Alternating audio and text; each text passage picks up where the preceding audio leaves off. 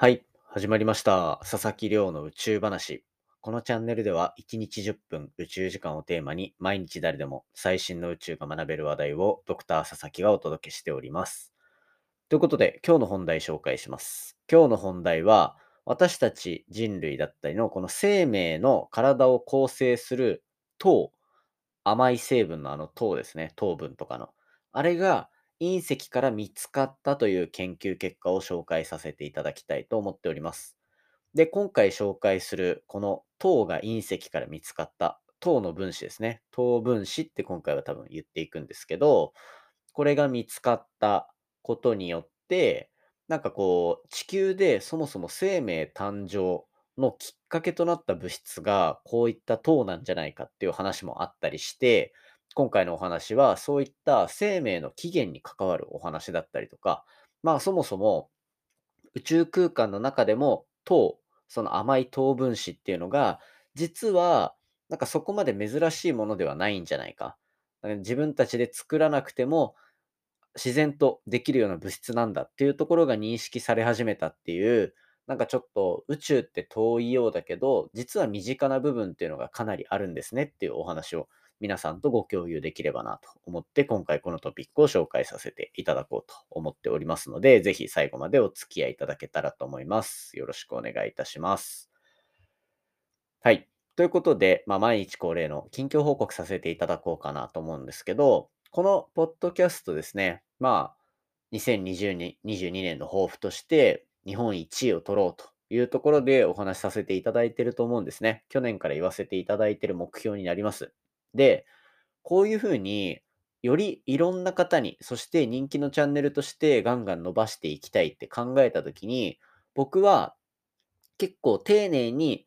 以前話した内容でもより丁寧に話していくっていうことを心がけてたんですね。で、そうしたら、まあ先日 YouTube とかでいろいろ動画見てたら、結局やっぱ新しく入ってきた新規リスナーの方とか、新規のユーザーさんっていう方をどれだけ大切にできるかが伸びる要素になってくる。で、えっと、その YouTube のチャンネルでも、ちょっとくどくなる。なんならこう、昔からいた、聞いてくださってる方とかには、またこの話してるよって思われるような内容でも丁寧に話すみたいなことを言っていて、なんかこう僕のポッドキャストも考えていたその丁寧さみたいなところっていうのは、よりチャンネルを伸ばしていく上では、実は重要な要素だったんだなっていうのを認識できて、なんかすごくほっとしたというか、このままこうやって頑張っていきたいなって思ったような出来事がありました。で、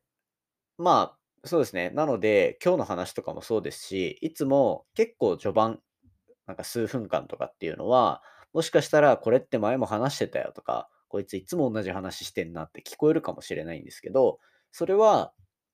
なんだろう、宇宙の研究にとってものすごく根本的な内容だから繰り返しにもなるし、で、そして初めてその回を聞くっていう可能性の方もたくさんいると思うので、そういった方に向けて、やっぱベースのところからお話しして、皆さんに同じ理解でこの10分後を迎えていただきたいなというふうに考えているという、こう、気持ちがあるっていうところだけ、ぜひ聞いてる方には理解していただきたいなと思ってます。なので、こう、最初の方から聞いてくださってる方もたくさんいると思いますので、えっと、そういった方にはぜひですね、この、僕が繰り返し話す内容は重要なんだというぐらいのさらっとした気持ちで聞いていただけたらなと思います。今回初めて聞いてくださる方にも分かりやすく伝えていこうと思っておりますので、これからも引き続き皆さんよろしくお願いいたします。はい。ということで、じゃあ早速本題に入っていこうと思います。今日の本題は、私たち人類も含めて生命の体を構成する糖分を表す糖ですね。甘い、甘い成分のあの糖が、なんと隕石から見つかった。そんなお話をさせていただこうと思っております。で、今回のお話の最終的なゴールっていうのは、まあ結局この糖分子、糖っていうのが、私たちの体を構成する一つの要素であったり、エネルギーを作り出す要素の一つだったりするわけですよ。なので、そういったところから結局地球、原子の地球に生命誕生のきっかけをもたらす、いわゆる一つの材料がこの糖だったんじゃないかつまりこういった部分が宇宙空間にあるからこそ地球に生命が生まれたんじゃないか、なんていうところのこう落としどころまで持っていけるような、そんな研究結果になっております。で、今回紹介するのは、まあ、隕石をの中身をいろいろ分析してあげて、どういう物質が含まれてるか、なんていうところの研究なんですね。で、これって隕石を研究する意義っていうのが、まあ、結局、例えば、はやぶさ2とか、そういうところも一緒なんですけど、隕石の中に含まれている情報っていうのは、太陽系ができてすぐの時の情報が、そのまま化石みたいな感じで残ってる可能性が非常に高い。つまり、太陽系の歴史を探る、ないしはその太陽系できた後に地球に生命が誕生したっていう生命誕生の起源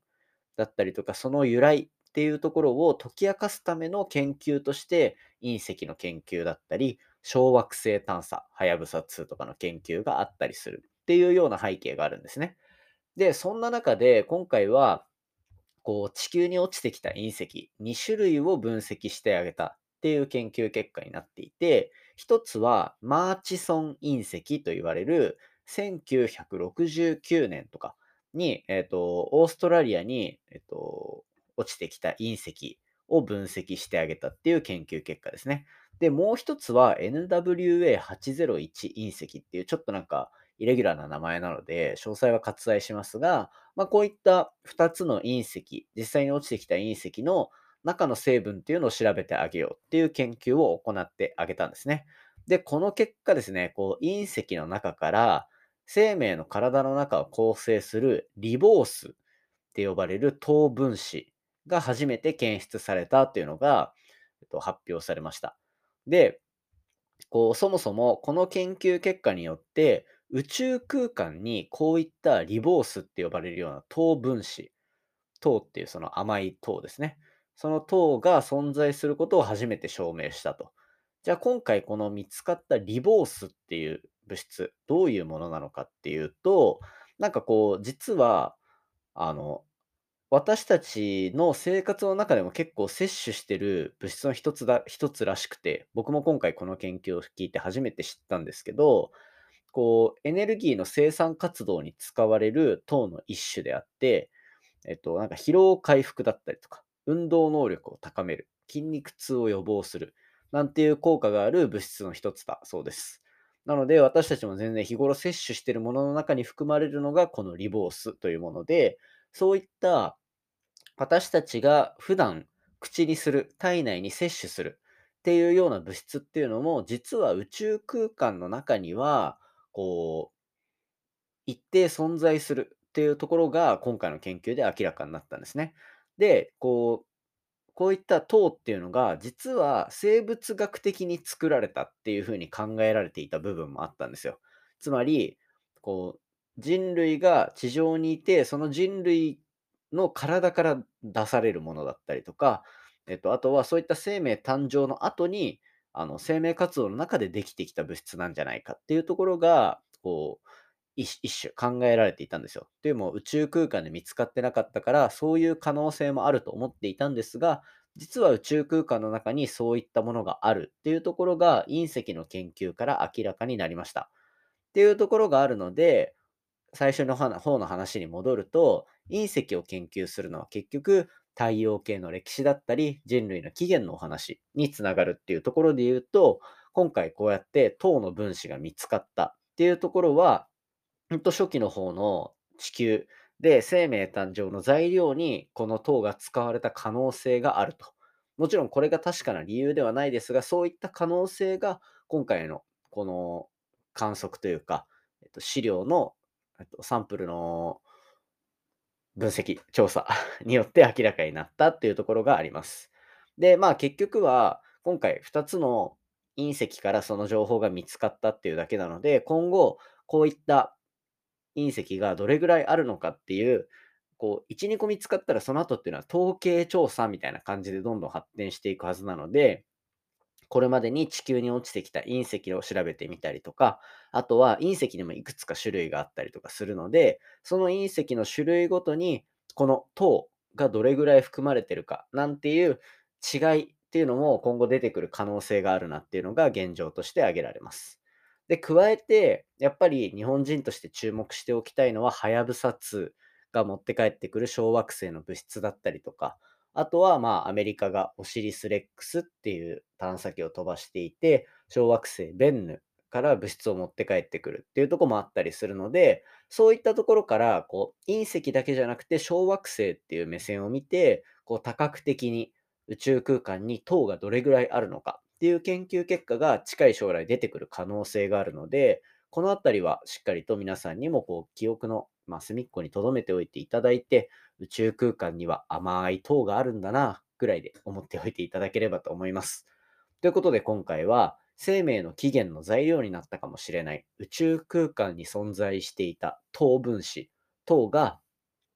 隕石の中から発見されたというお話をさせていただきました。今回の話も面白いなと思ったら、お手元のポッドキャストアプリでフォロー、サブスクライブよろしくお願いいたします。番組の感想や宇宙に関する質問については、ツイッターのハッシュタグ、宇宙話で募集しております。宇宙が漢字で話がひらがなになってますので、じゃんじゃんつぶやいていただけたら嬉しいです。それではまた明日お会いしましょう。さようなら。